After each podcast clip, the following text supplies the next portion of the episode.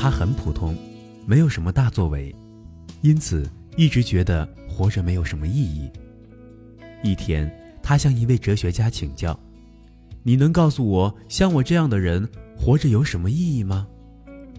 哲学家想了想，便随手拾起树底下的一块石头，递给他说道：“你把这块石头拿到市场上去卖，但是记住，无论别人出多少钱，你都不要卖。”他这样做了，没想到的是，由于他坚决不肯出售，人们反而认为他的石头里藏着什么秘密，因此价越出越高。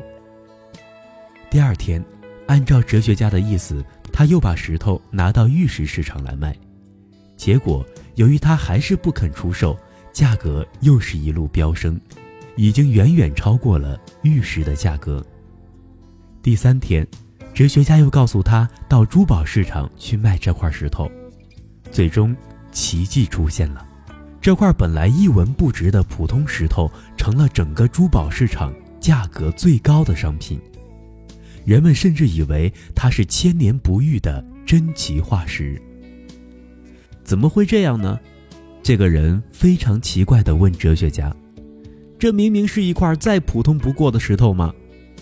但是，哲学家回答道：“当你非常珍惜它，把它当成稀世珍宝时，它便拥有了无上的价值。生命不也一样吗？”这人一下子明白了。这个小故事告诉我们，人生的价值是由人自己决定的。